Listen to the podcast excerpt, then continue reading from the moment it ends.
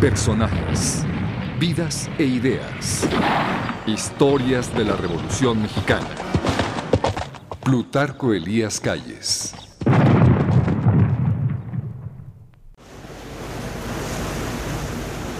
Al norte del país, en el estado de Sonora, de cara al mar de Cortés, se encuentra Guaymas, lugar que el 27 de septiembre de 1877 vio nacer a Plutarco Elías Calles. Calles estudió para ser maestro, título que obtuvo en 1893. Además de ejercer esta profesión, en distintos periodos fungió como tesorero municipal de Guaymas, inspector general de educación y administrador del Hotel México en aquella ciudad.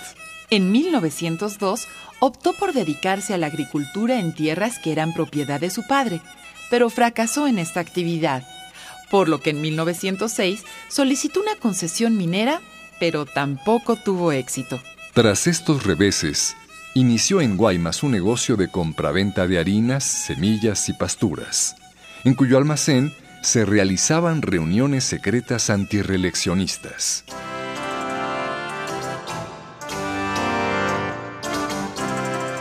Después del triunfo del movimiento maderista, su negocio quebró y se mudó a Agua Prieta, en donde el gobernador, José María Maitorena, lo nombró comisario. Sus principales funciones fueron mantener el orden, administrar justicia y hacerse cargo de las oficinas de la aduana. En 1912, Plutarco Elías Calles tomó las armas a favor de Madero para combatir el levantamiento militar de Pascual Orozco en Chihuahua, tras lo cual firmó el plan de Nacosari por el que se desconoció al gobierno del general Victoriano Huerta. Peleó contra el huertismo dentro de las fuerzas de Álvaro Obregón y se distinguió como uno de los jefes más tenaces. Surgieron entonces conflictos políticos entre Calles y el gobernador Maitorena, pues ambos representaban orientaciones opuestas dentro del constitucionalismo. Ante la inminente ruptura entre Maitorena y Venustiano Carranza, Calles permaneció fiel al segundo. Así, el 4 de agosto de 1915, Carranza lo nombró comandante militar y gobernador interino del estado y durante su mandato tuvo que pelear contra las fuerzas villistas en varias ocasiones. Al término de su mandato, en 1919, promulgó importantes leyes reglamentarias, la de juntas de conciliación y arbitraje, la de administración interior del Estado, la de trabajo y previsión social, la agraria y la obrera. Ese mismo año, Carranza lo designó secretario de Industria y Comercio, cargo que ocupó durante unos meses, pues el primero de febrero de 1920 presentó su renuncia para sumarse a la campaña electoral de Álvaro Obregón por la presidencia de la República.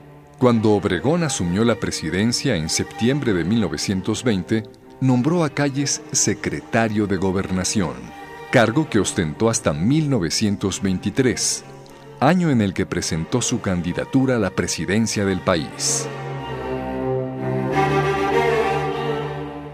En julio de 1924 se verificaron las elecciones en las que Plutarco Elías Calles resultó vencedor con 1.300.000 votos. Como presidente, su administración se caracterizó por la aplicación de una política enérgica en todos los órdenes de la vida nacional. Calles realizó cambios en materia económica, hacendaria, educativa, agrícola, obrera y de política exterior, entre otros ámbitos. Pero uno de los principales problemas internos que se suscitaron durante su gobierno fue el enfrentamiento entre la Iglesia y el Estado que dio origen a la llamada Guerra Cristera. Plutarco Elías Calles, uno de los hombres que construyeron la historia de México. Una producción de la Secretaría de la Defensa Nacional, la Secretaría de Educación Pública, el CONACULTA y Radio Educación.